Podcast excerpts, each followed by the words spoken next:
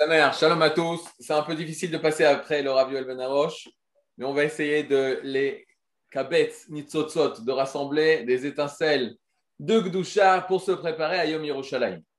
Alors il faut savoir que tout ce qu'Akadosh Baruch fait dans le Zman, dans le temps, alors il n'y a pas de micré, il n'y a pas de hasard. Tout est Bashgahat Hashem, tout est sous la providence d'Akadosh Baruch On a une chance d'appartenir à une génération qui voit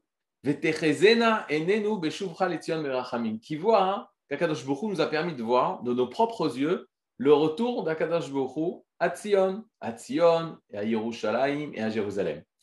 Et pour mieux comprendre ça, hein, alors on va essayer de comprendre de ce qu'on sait déjà et pour être capable de voir ce qu'on doit apprendre.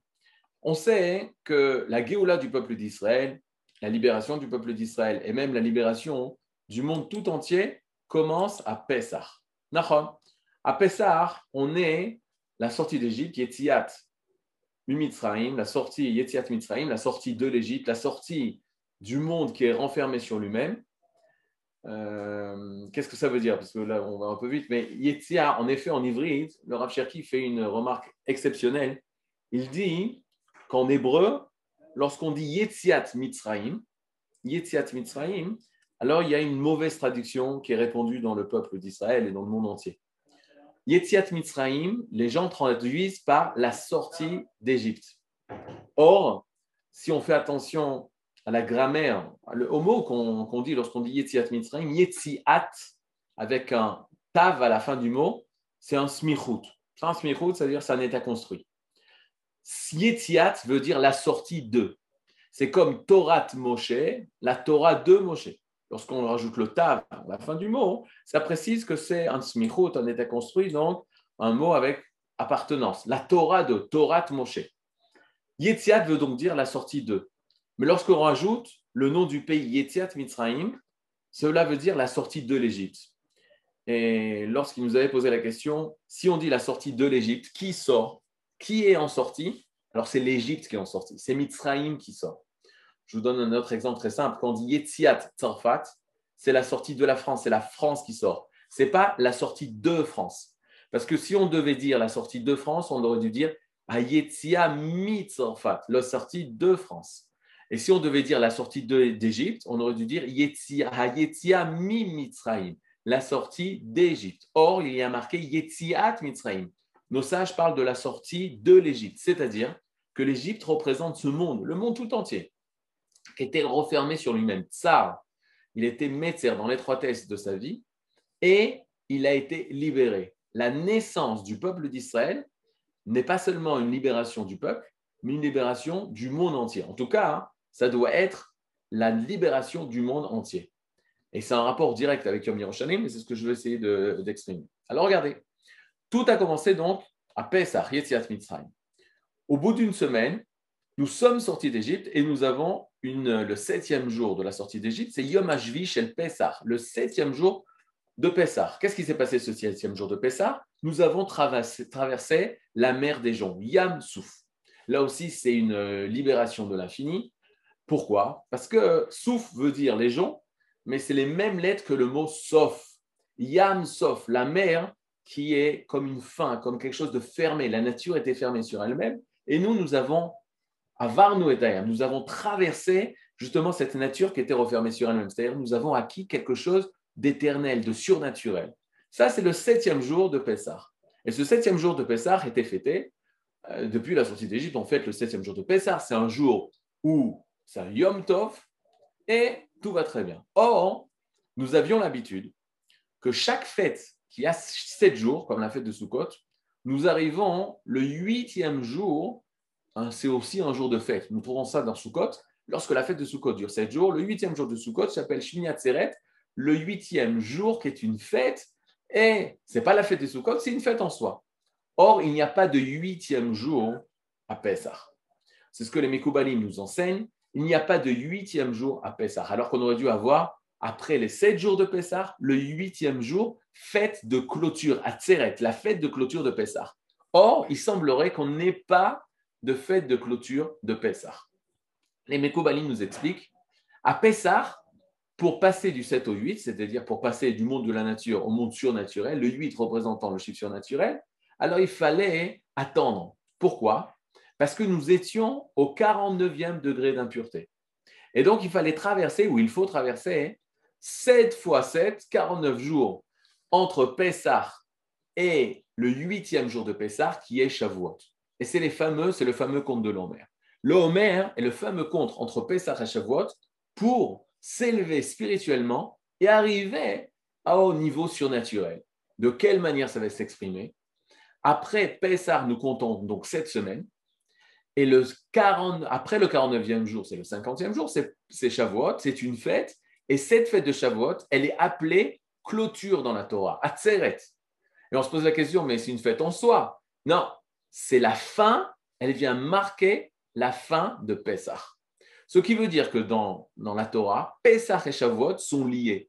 Alors on voit ça dans le monde de la halacha, ils sont liés par le compte du Homer, par le compte des jours du Homer, du, premier jour au 49e jour. Et entre le premier et le 49e jour, on a le premier jour de Pessah et on a Shavuot, donc ils sont oui liés. Et on sait très bien que si on oublie un seul jour du compte du Homer, alors on a cassé le compte, le compte qui devait être continu. Mais au niveau de l'intériorité de ces fêtes, on peut comprendre comment ces fêtes sont liées. On dit tous les matins, lorsqu'on dit la bracha de la Torah, la bénédiction sur la Torah, on dit Hashem, Elokeinu melech haolam, tu es source de bénédiction, l'éternel notre Dieu, Asher Bachar Kolamim, qui nous a choisi deux parmi les peuples, et qui nous a donné Vatalano et ta Torah, qui nous a donné la Torah. Le, la fête qui représente le fait que Kadosh Borou nous a choisi parmi les peuples, nous a créé peuple, c'est Pesach. Venatalano et Torah, et il nous a donné la Torah, et Torato, c'est le jour de Shavuot, où véritablement il nous a donné la Torah. Lorsqu'on on lit cette bracha, en fait, on relit les deux fêtes, Pessah d'un côté et Shavuot de l'autre. Mais que veut dire cette fête de Pessah? La fête de Pessah, si on se pose la question, quelle est la signification de la fête de Pessah? Alors c'est très simple, c'est la naissance du peuple d'Israël. La, fête de Shavuot, Raga Shavuot, c'est le don de la Torah. Mais au niveau du peuple d'Israël, on peut comprendre que ces deux fêtes, c'est en fait la naissance à eux deux, puisqu'elles ont un rapport et on ne peut pas les séparer. Le titre de Pesach et Shavuot, c'est la naissance du peuple d'Israël, ou la construction du peuple d'Israël. Mais il faut savoir que Pessah, c'est la construction du gouffre, du corps du peuple d'Israël, du chomer de la matière, sans mettre en avant le côté spirituel. Puisque, comme j'ai dit au départ, d'après Chazal, d'après nos sages, on était au 49e degré d'impureté. Par conséquent, Pessah met en avant le fait même de la création, de la naissance de cet enfant qui s'appelle Israël.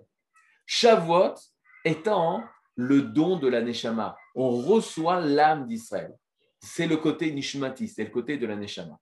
Et donc, on a les deux, les deux pôles. Pessah représente les naissances du gouffre, les naissances du corps, et Shavuot met en avant le côté de la Neshama, le côté de l'âme, de l'âme d'Israël. Maintenant, entre ces deux fêtes, Akadosh Bokhu nous a fait un énorme cadeau. Quel est le cadeau qu'Akadosh Bokhu nous a fait? Akadosh Bokhu nous a dit que durant toute cette période, depuis Pessah jusqu'à Shavuot, on va construire les traits de caractère, qui s'appellent les midot, qui vont être capables de recevoir la neshama qu'on va recevoir à Shavuot. Cela ressemble un peu à la naissance et à la bar mitzvah, Shavuot étant la bar mitzvah, et Pessah étant la naissance avec la brit mila, où l'enfant commence à naître, et ensuite c'est seulement le jour de la brit mila qui va recevoir l'âme d'Israël. Mais historiquement, il s'est passé une catastrophe. Nous savons tous que historiquement, il y a eu la fameuse bataille de Bar Korva, où Rabbi Akiva s'est engagé, lui et ses élèves, et il y a eu une catastrophe que nous avons perdu la révolte de Bar Korva, et à cause de cela, 24 000 élèves de Rabbi Akiva sont décédés pendant, cette période. D'une période de joie, d'élévation spirituelle entre Pessah et Shavuot, nous avons, pendant au moins les 33 premiers jours jusqu'à l'Akba Omer, jusqu'au 33e jour du Omer, nous avons une période de deuil pour marquer le deuil de la défaite du réveil national que Bar avait éveillé au sein du peuple d'Israël. Et là, on va pouvoir comprendre un petit peu qu'est-ce qui se trame entre Pesach et Shavuot.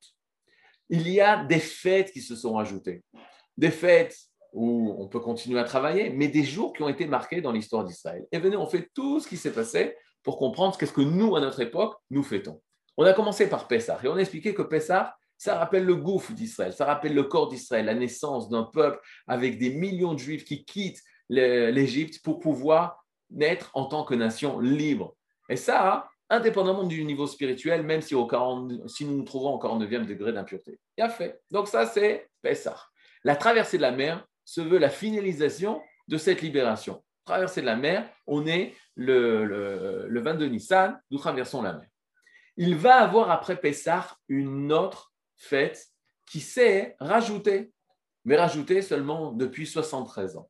Alors que Bar Korba et Rabbi Akiva, ou Rabbi Akiva et Bar Korba, essayaient de ramener la souveraineté juive, la souveraineté d'Israël sur cette terre, et cela a, échoué à cause des fautes de l'époque. D'après nos, sages, la haine gratuite continue à persister. On était euh, près de 70 ans après la destruction du Second Temple. Ils ont essayé de retrouver l'indépendance, ils l'ont raté. Nous, nous avons vécu l'époque de la renaissance d'Israël. Nous avons, après la sortie d'Égypte, la mer Rouge, nous avons la fête de Yom HaTzmaut. La fête de Yom HaTzmaut, 5 c'est-à-dire c'est juste après la fête de Pessah, de nouveau la création d'État d'Israël, après 2000 ans, ce qu'on espérait, de retrouver la royauté. Et si on se pose la question, on a les deux pôles, les deux les deux extrêmes, Pessah et Roshavot, le corps et l'âme. Yom Ha'atzmaut, c'est plus proche du corps, du gouffre, ou c'est plus proche de l'âme d'Israël? Alors la réponse, elle est très simple. Hebeyar, le 5 Iyar, lors de la déclaration de l'indépendance de l'État d'Israël, alors forcément, c'est plus proche du corps d'Israël. Pourquoi? Parce qu'il nous a redonné un cadre d'une nation, le cadre du souveraineté, le cadre d'être de nouveau sur un, endroit géographique, notre pays, sur notre terre géographique. Ça a donné la naissance de nouveau à une nation au niveau du corps. On est loin des buts spirituels, on est loin de l'éveil spirituel, on est loin de l'âme d'Israël. On est dans la naissance d'une nation qui vient de naître. Si on devait faire le compte au niveau des mitzvot, si on devait faire le compte au niveau du but ultime d'Israël de ramener la Shrina, la présence divine sur terre, on est très loin. Pourquoi? Parce qu'on perd trois points vitaux de la terre d'Eret Israël. Alors que l'État d'Israël se veut le retour d'Israël, du peuple d'Israël sur sa terre ancestrale, Eret Israël, le Zohar nous dit qu'il y a trois points vitaux géographiques qui se trouvent en terre d'Eret Israël. Et une personne qui qui domine pas, qui n'est pas souverain sur ces trois points vitaux géographiques que nous allons tout de suite dire, alors il est moins propriétaire de la terre. On ne peut pas dire qu'il appartient vraiment à cette terre. Ces trois points vitaux, dit le Zohar, ce sont les points que les goïms, les nations elles-mêmes, ne peuvent pas nous dire que nous l'avons volé et pris sans autorisation, parce que ces territoires, nous les avons acquis. Le premier territoire, point vital du pays d'Israël, c'est bien sûr Hebron. Bien sûr Hebron, Meharat Amarpella, le caveau des patriarches. Pourquoi? Parce que Avram Avinu a acquis ça de la main des Chitins. Il a acheté ça avec 400 euh, euh, d'or pour faire, pour enterrer Sarah. C'est un des points vitaux d'Eret Israël, la ville de Hebron. La ville de Hebron, c'est un point vital. Pourquoi? Parce que c'est là où est enterré Adam et Chava. Adam et Ève sont enterrés là-bas et le, message d'Israël, c'est de dire que nous, le peuple d'Israël, nous sommes, nous sommes la continuité de Adam et Ève, de Adam et Chava. Et nous devons enterrer nos pères, Abraham, Sarah, Yitzhak, Rivka, Yaakov, Léa, à l'endroit même où sont enterrés le premier et la première euh, femme de l'histoire.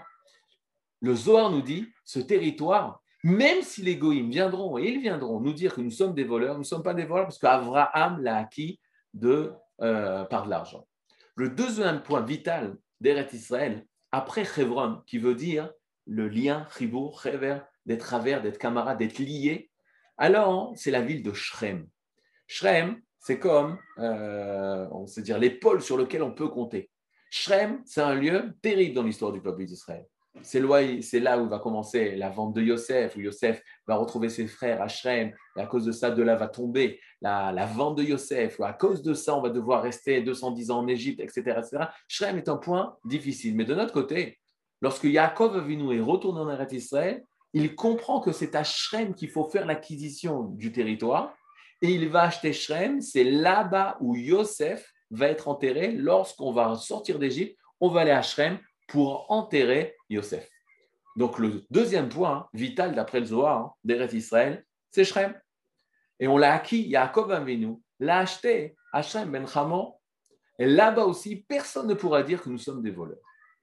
Le troisième et dernier endroit géographique de la terre d'Eretz Israël, le troisième point vital d'Eretz Israël, c'est bien entendu Yerushalayim, Jérusalem. Ou à Yerushalayim, au l'endroit du Beth Amikdash, ou au Beth Amikdash, au Kodesh HaKodashim, au Saint des Saints. Cet endroit a été acheté par le roi David au Jébuzéen. Cet endroit-là, personne, dit le Zohar, ne pourra dire que nous sommes des voleurs, parce que cet endroit, notre roi, le roi David, l'a acquis. On a un shtar, on a un contrat. Par conséquent, vous comprenez bien qu'au niveau historique, lors de la déclaration de l'État d'Israël, Akadosh a fait les choses d'une manière très particulière. Il faut savoir que dans l'histoire du Ham Israël, dans l'histoire du peuple, dans l'histoire de notre peuple, rien n'est simple. Rien n'est simple. Pourquoi? Parce que Akadosh veut qu'on mérite tout ce qu'on reçoit. Et pour l'instant, le peuple d'Israël est arrivé à une maturité à recevoir seulement une partie de la terre des Israël. Mais les trois points vitaux qui sont Hebron, deuxième Shrem, troisième Yerushalayim, Jérusalem, nous ne les avions pas lors de la création de l'État d'Israël. Pendant 19 ans, depuis 1948 jusqu'à la veille de la guerre des six jours, en juin 1967, ces trois points vitaux n'étaient pas sous notre contrôle. Ils étaient sous le contrôle des Jordaniens, qui a fait la conquête de cette partie d'Israël. Donc, lorsqu'on parle de Yom HaAtzmaut, il est vrai qu'on retrouve une indépendance, il est vrai qu'on retrouve un esprit d'une nation perdue pendant plus de 2000 ans. Mais Eretz Israël n'est pas entièrement conquise. Et en plus, les points vitaux d'Eretz Israël ne sont, pas en notre possession. Mais nous vivons une vie nationale, nous vivons une vie avec une économie, euh, une politique, un premier ministre, un État, une armée. Et ça, il faut remercier Akadosh Baruch bien entendu. Ça, ça commence le 5 Yar, Yom Ha'atzmaut. On avance au niveau du temps. Quelle fête ou quel jour on marque d'une manière très particulière après Yom Ha'atzmaut ben, C'est le 14 Iyar. Après le 5 Iyar, nous passons au 14 Iyar. Quel est le jour très particulier du 14 Iyar? Ben, Ce jour-là s'appelle Pessah Sheni, la deuxième fête de Pessah.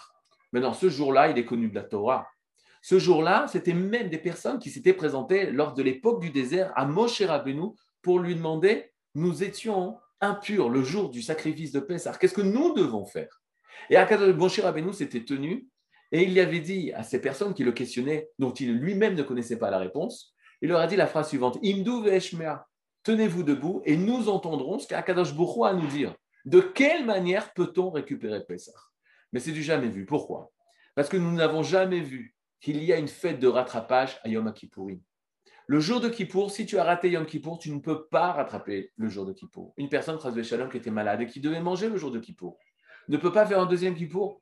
Une personne qui était malade, alitée, à l'hôpital, les deux jours de Rosh Hashanah, il ne peut pas de nouveau, de nouveau faire la fête de Rosh Hashanah et ressonner du chauffard avec bracha. Alors comment se fait-il qu'il est monté dans l'esprit du Ham Israël lui-même de poser la question à Moshe Rabbeinu, on peut rattraper Pessar Sheni? Y a-t-il un mois de bête Y a-t-il une, époque de rattrapage? Et là, hein, Moshe Rabbeinu, lui, ne connaissait pas la réponse, mais il était prêt à poser la question pour sauver cette personne qui était impur le jour de Pessah. Et Akadosh va lui dire oui, il va y avoir Pessah chez nous. Un deuxième sacrifice de Pessah qui, après avoir fait ce sacrifice le 14 Nissan, un mois après, toutes les personnes qui étaient soit impures, soit loin de Jérusalem, loin du lieu géographique où on doit faire ce sacrifice, qui est à Yerushalayim, ils pourront rattraper ce corban. Et ils feront ça le 14 Iyar. Le 14 Iyar, au niveau historique, c'est Pessah Sheni. Et le Ham Israël, depuis euh, plus de quelques centaines d'années, il y a un minhag, une coutume, qu'on a fêté la Iloula de Rabbi Mir Balanes ce jour-là.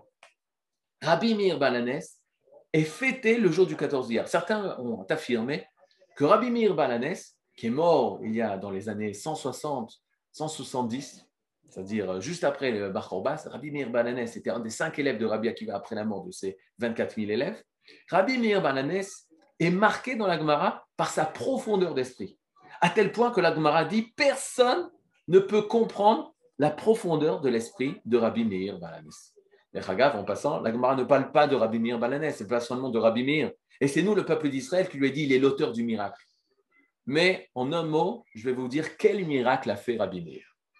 Dans toutes les lois de Rabbi Meir, aucune loi n'a été fixée par comme Rabbi Meir. Rabbi Meir, qui est face à Rabbi Yehuda, la loi est fixée comme Rabbi Yehuda. Rabbi Meir qui est face à un autre Rav, la loi elle est fixée tout le temps comme l'autre Rav. Pourquoi? Parce que Rabbi Meir, on n'arrive pas à très bien comprendre ses raisons profondes. et donc ce n'est pas de notre niveau spirituel. Vient le Gaon de Vilna. Sur une loi du Shulchan Aruch, il y a 500 ans, il écrit que le Shulchan Aruch a fixé la halacha comme Rabbi Meir Bananes. Sur quel sujet? On a une Mara, un traité du Talmud, le traité Kiddushin. Ce traité Kiddushin, il parle en fait des fiançailles. Mais il parle du mot Kdusha, il parle du mot de la sainteté, qui relève de la sainteté. La relation entre un homme et une femme est une religion de Kdusha, de sainteté. Mais il y a une autre relation qui relève de la Kdusha, c'est la relation entre nous et Akadosh Baruch Et on était au Beth Aminrash de Rabbi Yehuda avec Rabbi Meir. Rabbi Yehuda se lève et commence à dire Banimatem Lachem Vous êtes tous les enfants d'Hachem. Et Rabbi Yehuda dit Mais s'ils se comportent comme enfants, et seulement s'ils se comportent comme de bons enfants d'Akadosh Baruch alors le peuple d'Israël est appelé enfant, Banim, les enfants d'Hachem. Mais Rabbi Yehuda dit si Shalom, le peuple d'Israël ne se comporte pas comme enfant, alors ils cessent d'être les enfants d'Hachem. Et la, Mishnah s'arrête là. Rabbi Meir se lève au Beth Amidrash et il dit Benkar ou Benkar Banim, Banim, qu'il se comporte de cette manière, le peuple d'Israël, ou qu'il se comporte d'une autre manière. C'est-à-dire, dans tous les cas, vous êtes restés toujours les enfants d'Hachem. Et là, Rabbi Mir va expliquer que l'âme Israël fasse de l'idolâtrie, que l'âme Israël renie Akadosh Bourou, que l'âme Israël soit contre Akadosh Bourou, il reste les enfants d'Hachem. Et Rabbi Meir, c'est la seule halakha que Rabbi Meir a dit et qui a été fixée comme ça dans le peuple d'Israël. Pourquoi je vous dis ça? Parce que regardez comme la sagesse du peuple. La nation a senti que s'il fallait décider quel jour il fallait fêter Rabbi Meir, c'est à Pessah Parce que Rabbi Meir a très bien compris qu'est-ce que Kadosh lui-même avait compris, qu'il y a un Pessah À qui tu peux donner un deuxième Pessah Justement pour sauver tout le monde. Justement pour permettre à tout le monde de renaître à Pessah. Parce que, enfants, on reste éternellement les enfants d'Akadosh Baruch Imaginez-vous une mère qui avait invité tous ses enfants le soir de Pessah.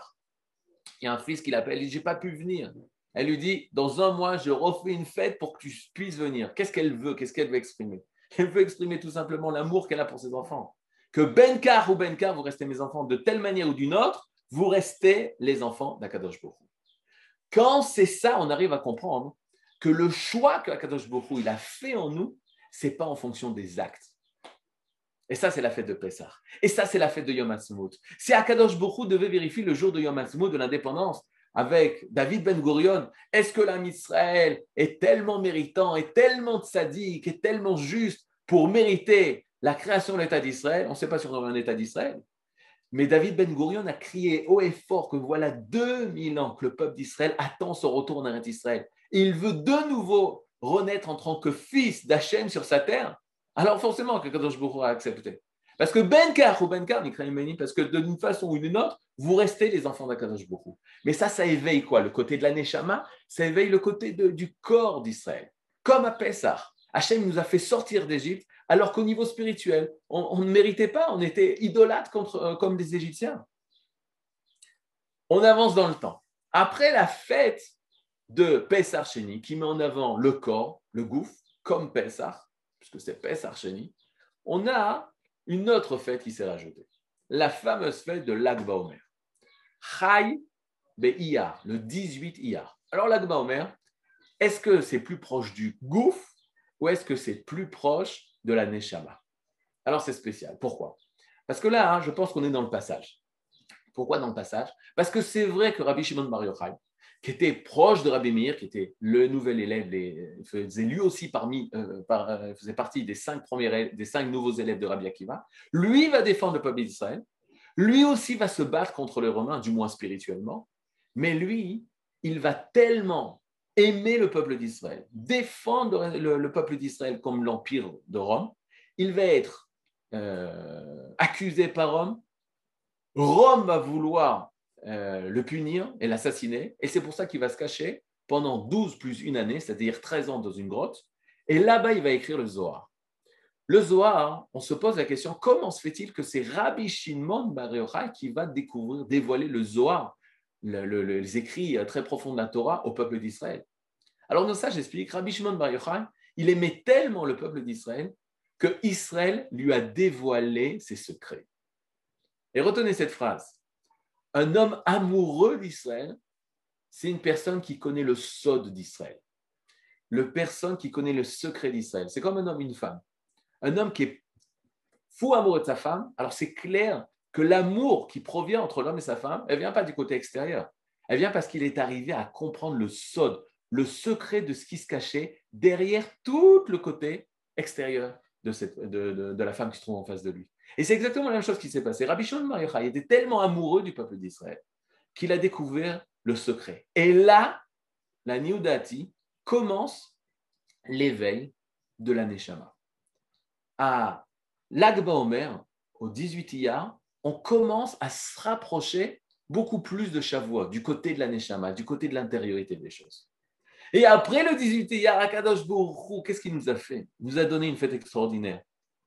Le 28 Iyar, dix jours plus tard, nous fêtons Yom Yerushalayim. Yom Yerushalayim, comme j'ai expliqué, après 19 ans, on récupère Shrem, on récupère Hebron et on récupère Yerushalayim. Alors que pendant 19 ans, de 1148 à 1967, il était impossible aux Juifs d'aller prier au Kotel. Il était impossible aux Juifs d'aller se prosterner devant le Kever d'Avraham, Mitzrayim, Yaakov, Sarah, Rivka, Rachel et Léa. On ne pouvait plus retourner à Yosef, prier sur le tombeau de Yosef Hatzadik. Sauf, sauf, enfin, nous pouvons retourner vers ces endroits, point vitaux des Israël. Ça ça réveille quoi? Le côté de la Neshama, le côté de la spiritualité, le côté profond de la nation d'Israël. Et on peut comparer Pesach et Shavuot et Yom Matzmaut et Yom Yerushalayim. De la même façon qu'on dit à Sher Bachar Banu Mikolami Dalanu et Torato, il nous a choisi de parmi les peuples, c'est Pesach. Il nous a donné la Torah, c'est Shavuot. On peut dire, il a choisi cet état, Yom Matzmaut. Et il nous a donné les valeurs de cet état, c'est Yom Yerushalayim. Le Yom Yerushalayim, c'est le côté de la Neshama de Yom Ha'atzmaut. Yom Ha'atzmaut étant le corps et Yom Yerushalayim étant la Neshama. Que veut dire la Neshama? Le mot Neshama, bien sûr, nous rappelle le mot Neshima. N'est-ce pas, cette dernière année, on ne cesse de parler de Neshima, Neshima, on arrive à comprendre la, grandeur juste de cette respiration, de ce souffle, de ce souffle divin qu'Akadosh Boko a insufflé en nous. Mais Neshama, il y a au centre du mot deux lettres, Shin et Mem. Shin et Mem, c'est le mot Shem. Shem, le nom. Le nom, c'est la signification, c'est le but, c'est le pourquoi. La Neshama, dans chaque chose, est le but divin de la chose. Et par conséquent, si on dit que Yom Yerushalayim, c'est la Neshama de Yom Ha'atzmaut, alors on arrive à comprendre que Yerushalayim, que Jérusalem, Shrem, Hebron et toute la partie du Houdav et Shomron, tous ces territoires qu'on a récupérés, c'est grâce à, cette, à une relation correcte et vraie entre nous, le peuple d'Israël, et ces endroits que nous allons pouvoir comprendre qu'est-ce que nous avons fait le Saint-Kiyar. Je vous le dis d'une manière différente. C'est lorsque Rabbi Shimon Bar Yochai est devenu ce qu'il est devenu qu'on a pu arriver à comprendre qu'est-ce qui s'est passé le jour de sa naissance. Et c'est pour ça qu'à Rabbi Shimon Bar Yochai, on dit Ashrei Yoladeto, heureux est sa naissance. Le jour de la naissance, alors c'est vrai qu'il y a des grandes personnes qui peuvent voir par prophétie qu'est-ce qui va devenir cet enfant. C'est ce qui s'est passé pour Moshe. Moshe, quand Moïse est né, dans la maison, il y a eu du or, il y a eu de la lumière. Ils ont vu cet or, ils ont dit on va l'appeler Tuvia parce que la lumière est bonne. Tov, Tovia, la bonté d'Akadosh Baruch Mais pas tout enfant qui vient dans ce monde emmène la lumière. Mais quand est-ce qu'on va pouvoir véritablement comprendre que le jour de la naissance de cet enfant, c'était un jour de lumière? Seulement lorsqu'il va grandir et qu'il va enfin dire ce qu'il a à dire. Seulement lorsqu'il va grandir et qu'il va pouvoir exprimer exactement ce qu'il peut exprimer, toutes les richesses qu'il a exprimées. Eh bien, c'est un peu ce qui se passe avec Yom, Yom et Yom Yerushalayim. Tant que Yom Yerushalayim n'est pas fêté par un Israël, alors on ne peut pas exprimer véritablement ce que Yom Ha'atzmaut a à nous dire. Qu'est-ce qui s'est passé ce jour de Yom Ha'atzmaut? Qu'est-ce qu'est la naissance de l'État d'Israël? À tel point que le Rav Kook alors qu'il est mort en 1935, et qui voit le sionisme avancer, et qui voit qu'Akadosh Bourou est avec ce retour du peuple d'Israël sur sa terre, il dit il y a le mouvement de la Tzionut, il y a le mouvement du sionisme, c'est le retour à Tzion. C'est le retour à Sion, c'est le retour d'un Israël, c'est la, reconstruction d'un pays, d'un peuple, c'est la reconnaissance d'une, d'une malchoute, d'une royauté. Mais à cette royauté, à ce peuple, il faut une âme. Cette âme, c'est un nouveau mouvement dans le peuple d'Israël qui doit naître, qui va s'appeler Yerushalmiut, le, le mouvement de Jérusalem. Il va appeler ça Degel Yerushalayim. Il va appeler ça le drapeau de Jérusalem. Et il dit, comme il y a le corps et l'âme, on a le Tzionut, le mouvement du sionisme qui ramène le peuple d'Israël en Eretz Israël.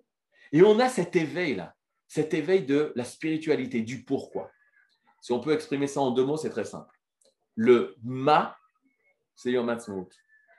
Le leshema ou le lema, c'est Yom Yerushalayim. Le quoi, qu'est-ce qu'il y a? C'est Ayom Ha'atzmaut.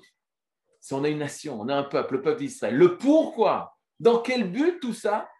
C'est la fête de Yom Yerushalayim. C'est le, message qu'on doit dévoiler en rencontrant Yerushalayim. Alors, il faut essayer de comprendre quel est ce message. Alors, dans la Torah, tout va par deux. Tout va par deux. Shamaim va'aret, ish ve'isha, tov vera, kodesh ve'chol, shamaim va'aret. Le premier lettre, la première lettre de la Torah, c'est un bête. Tout va de manière en dualité. Mais il faut savoir, de la même façon que le monde a été créé double, le Mashiach est créé double. On a deux Mashiach d'après le Gaon de Vilna et d'après les Mekorot.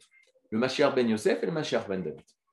Le Mashiach ben Yosef, lui, il est à l'image de Yosef. Le Mashiach ben Yosef, qui, c'est un autre shiur, c'est un autre cours, mais qui descend en fait de Binyamin, il est à l'image de Yosef. Qui était Yosef? Yosef était tzaddik, un. Et il était capable de construire ce monde d'une manière parfaite. Il pouvait être le vice-roi d'Égypte. Il savait construire une économie juste. Il savait combattre. Il savait construire ce olamazé selon la justice, selon les valeurs divines. Mais il savait construire ce olamazé. On l'appelle le Satan de Esav. Pourquoi? Parce que Esav, lui aussi, Esaü, lui aussi, est capable de construire ce monde-ci. Mais une différence, c'est que lui, il ne sait pas de quelle manière juste construire ce monde-ci. Il construit ce monde-ci pour dévoiler les, forces de ce monde-ci sans savoir exactement comment les réaliser selon la volonté d'Akadosh Baruch selon la volonté, la justice divine. Mais Yosef, lui, lui aussi est capable de construire ce monde, mais selon les valeurs divines. Mais ce qu'on garde de Mashiach ben Yosef, c'est le Mashiach qui va permettre de ramener la royauté d'Israël sur sa terre et de reconstruire un cadre national pour le retour d'une nation sur une terre nationale. Le Rav Kook, qui est mort en 1935, va faire un espède, va faire des oraisons, funèbres sur Binyamin, Zeev, Théodore, Herzl. Sur Herzl. Il va dire que, étrange, Herzl, son nom en ivrite, c'est Binyamin. Binyamin, c'est euh, par Binyamin que va passer le Mashiach ben Yosef. Et il dira, Herzl était une étincelle du Mashiach ben Yosef. Herzl était, faisait partie de, cette, de ces lumières-là qui sont capables de ramener la royauté d'Israël d'une manière concrète, politique, euh, pragmatique. Ça, ça va être le côté du Machar Ben Yosef. Il y a un deuxième Machar. Le deuxième Machar, c'est Machar Ben David. Le rôle du Machar Ben David, c'est une autre sorte de royauté. Alors que dans nos premiers rois, le premier roi qui a été nommé en d'Israël, par Shmuel, qui est né aussi le 28 Iyar, le Kafret Iyar, Shmuel va nommer Shaoul. Shaoul étant le premier roi d'Israël, lui représente le Mashiach ben Yosef. Lui, va reconstruire le premier, la royauté d'Israël, va reconstruire un pays, va construire une armée, va commencer à prendre des territoires, à faire des guerres d'Israël pour protéger Israël. Mais Shaoul devra laisser sa place au nouveau roi, le roi David. Le roi David est un roi en Israël, mais qu'est-ce qui marque cette différence par rapport au roi Shaoul ou à d'autres rois? C'est que lui, son but, c'est dévoiler la royauté divine sur terre. Ça, ça va être la particularité du Mashiach ben David. Le Mashiach ben David, qui est rattaché à Yerushalayim, qui n'est pas contraire à Tzion, qui vient juste compléter. Il y a deux, points, Tzion et Yerushalayim.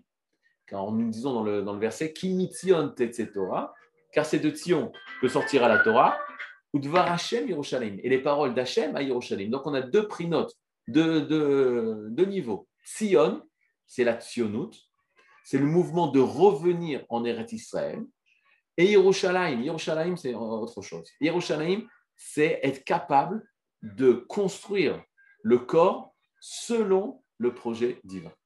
Alors ça, c'est déjà au niveau de la spiritualité. Ça, c'est déjà ramener la spiritualité dans la matérialité. Il faut la matérialité, il faut le corps, comme Pesach, mais il faut Shavuot. De quelle manière construire cette matérialité? De quelle manière dévoiler à travers la matérialité la spiritualité qui est d'Israël? Cette spiritualité d'Israël, des fois, elle fait peur. Elle fait peur à nous-mêmes parce qu'on a l'impression de devoir euh, euh, écraser tout face à la volonté divine, alors qu'il n'en est rien du tout. Nous savons que Yerushalayim, nous savons que Yerushalayim est appelé qui beti betefila les Qu'est-ce que ça veut dire qui beti betefila les Car nous savons qu'à Yerushalayim, on va construire le Bet.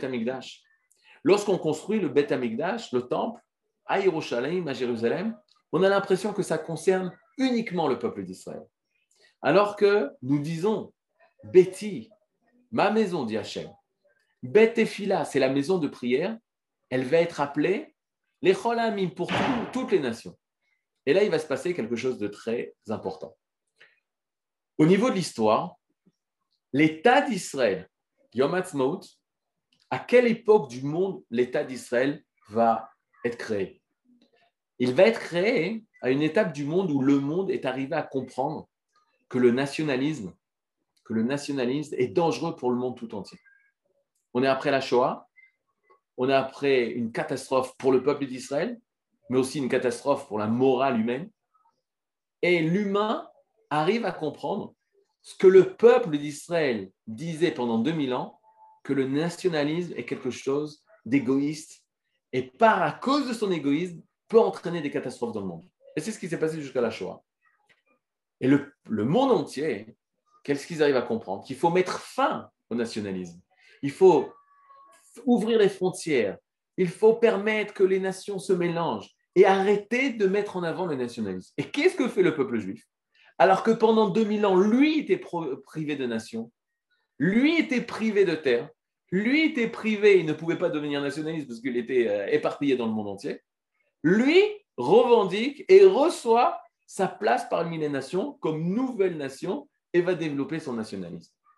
À cette même époque, les penseurs goïm, les penseurs des nations auraient pu dire et accuser le peuple d'Israël. Vous, pendant 2000 ans, vous nous avez dit que nous sommes des égoïstes, que vous, vous êtes un peuple universaliste et que vous, vous êtes divisé parmi les nations pour emmener le bien parmi les nations et vous, vous créez la, la nation d'Israël, l'État d'Israël, mais vous allez être nationaliste et vous allez tomber dans le, nationalisme comme les autres nations et ça va être une catastrophe pour l'humanité. L'humanité, Shalom. Ça, ça aurait été vrai si nous n'avions qu'un seul jour, Yom Ha'atzmaut. Si nous avions seulement ce jour de la création de l'État d'Israël, alors en effet, on aurait pu tomber dans l'oceanisme. Mais vient le deuxième jour, Yom Yerushalayim. Yom Yerushalayim, nous apprenons et nous devons d'abord apprendre à nous-mêmes et ensuite aux nations que Yerushalayim, c'est le centre. Qu'est-ce que ça veut dire que Yerushalayim est le centre? La Gemara dit la terre d'Eretz Israël est au centre des autres terres. Jérusalem est Shel Eretz Israël. Jérusalem est au milieu de la terre d'Eretz Israël. Le Beth Amikdash est au milieu de Jérusalem. Le, temple de Jérusalem est au milieu de la, de la, ville de Jérusalem. Et le Saint des Saints, le Kodesh et Kodashim, est au milieu du temple de Jérusalem. Lorsqu'on lit cette Gemara, cet enseignement du Talmud, alors on peut s'étonner. Pourquoi? Parce que géographiquement ou géométriquement parlant, alors la terre d'Eretz Israël n'est pas au milieu des terres. Alors il y en a qui ont voulu affirmer à l'époque de la Pangée, peut-être. Mais en tout cas, ce qui est clair, c'est que Jérusalem n'est pas au milieu de la terre d'Israël. Encore moins, le temple, à l'époque du roi David, le temple est en haut de la cité de David. Il n'est pas au centre de la ville de Jérusalem. Et encore moins, le Saint des Saints, le Kodesh HaKodashim, là où se trouve la pierre d'assise, Even Ashtia, où il est clair qu'il n'est pas au centre géographique du temple de Jérusalem. Alors, il ne faut pas confondre les notions. Quand on parle de notion de milieu dans la Torah, c'est un Emtsa, c'est-à-dire qui est rattaché à tout, ou qui donne vie à tout. C'est comme si je vous dis, le cœur, le cœur, il est au milieu de mon corps. Au niveau géographique, géométrique, c'est faux il est plus en haut, vers la gauche, etc. Mais au niveau de sa maout, de son essence, il est au cœur. Qu'est-ce que ça veut dire il est au cœur? Mon cœur est au cœur du corps. C'est-à-dire qu'il nourrit tout le corps. Par lui passe la vie, la vitalité de ce corps.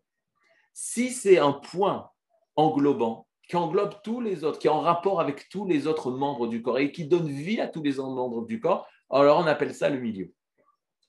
Alors on arrive à comprendre que Even Ashtia, la pierre d'assise, le Midrash nous dit pourquoi ça s'appelle la pierre d'assise Ça s'appelle la pierre d'assise parce que c'est à partir de cette pierre que le monde a été créé. Alors on arrive à comprendre que quand on retourne à Yerushalayim, en fait on retourne à Jérusalem, on retourne à la source, ou on retourne au milieu. Et le but du point central, c'est d'emmener la vie au monde entier. Et on se rappelle, la première promesse qui a été faite à Abraham Avinu, que pourquoi Kadosh Bokhu voulait qu'on soit Goy Echad, qu'on devienne une nation barrette sur cette terre d'Israël? Pourquoi? Un seul but. Venivrechu, vecha, kol adama. Seront bénis par toi toutes les nations, toutes les familles de la terre. C'est quand on retourne à Jérusalem, c'est quand on retourne à Yerushalayim, c'est quand on retourne à Hebron, c'est quand on retourne à Shrem qu'on arrive à comprendre l'avenir et le devenir universaliste de l'État d'Israël. Tant qu'on n'a pas en Yerushalayim, on peut penser qu'on est retourné sur nous-mêmes, euh, égoïste sur nous-mêmes, et qu'on pense qu'à nous-mêmes pour survivre. Quand on arrive à Yerushalayim, on se tourne vers le monde entier. Et c'est pour ça qu'aussi que le monde entier se tourne vers nous. Peut-être pas pour les mêmes intentions que nous avons, mais il se tourne vers nous parce qu'il exige de nous de remplir cette fonction universaliste. Le monde, pendant 2000 ans, n'attendait pas spécialement la création de l'État d'Israël. Mais une fois qu'il a été fait, une fois que le monde a accepté et a voulu, alors nous ne devons pas décevoir et nous devons arriver à emmener le peuple d'Israël, l'État d'Israël, à remplir sa véritable fonction. Quelle est sa véritable fonction? Donner la vie à ce monde. Alors, Nahon, en effet, donner la vie physique aussi, c'est important. D'expliquer en Afrique comment faire pousser euh, des tomates et des concombres dans un endroit désertique, c'est très important.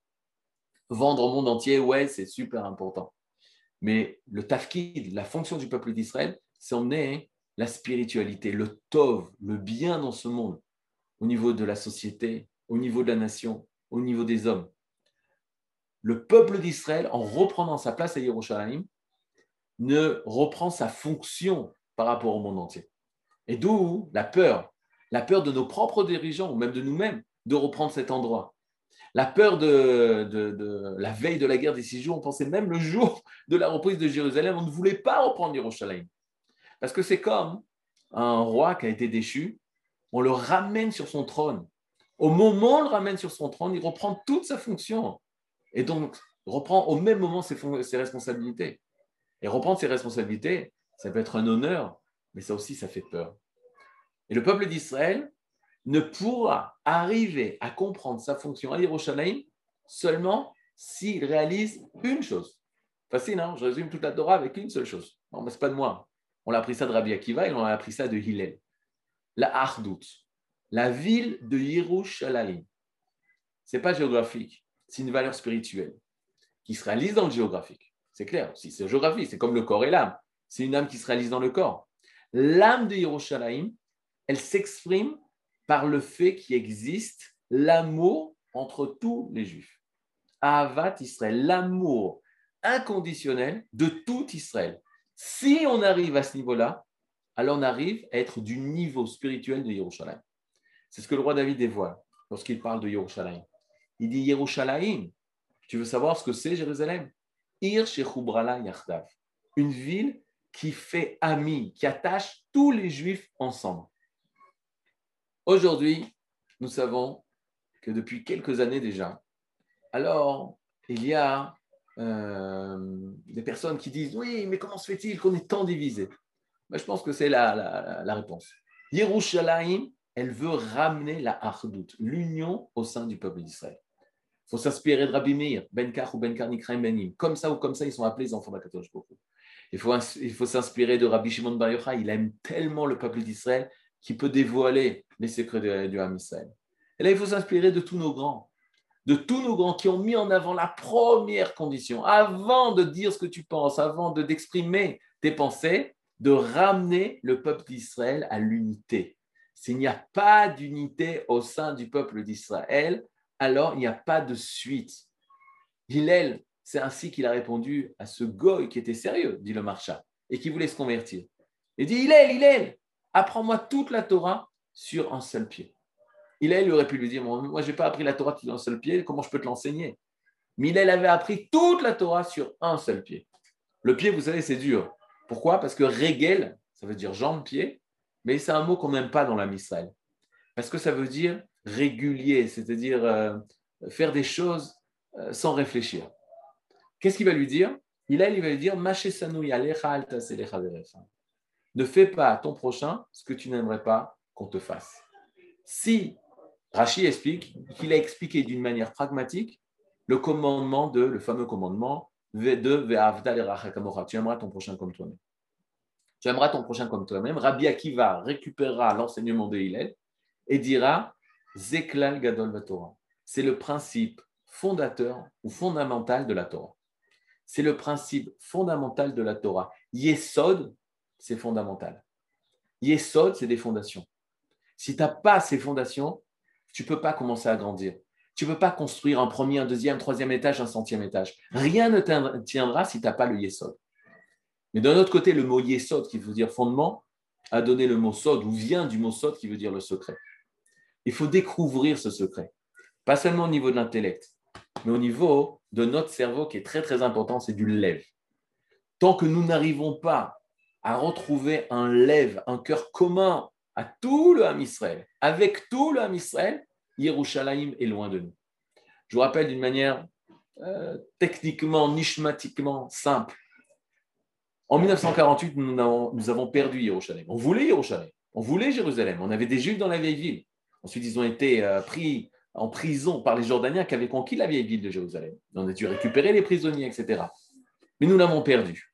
Le Rav, euh, Neria, un des grands élèves du Rav Kook, a dit c'est quand même exceptionnel.